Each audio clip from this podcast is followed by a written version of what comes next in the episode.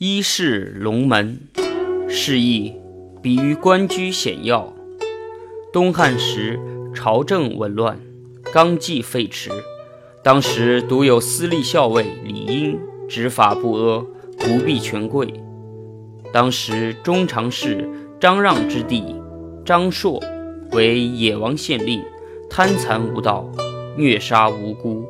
闻李英严厉，惧罪逃还京师，藏匿于张让家。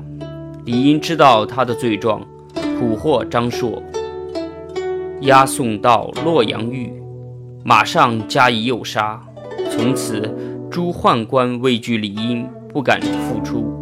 因此，李英声名日高，人称龙门。凡是有被其接纳者，名为登龙门。龙门即河津，水险不通，鱼鳖之属不能上。如能跃上，则为龙。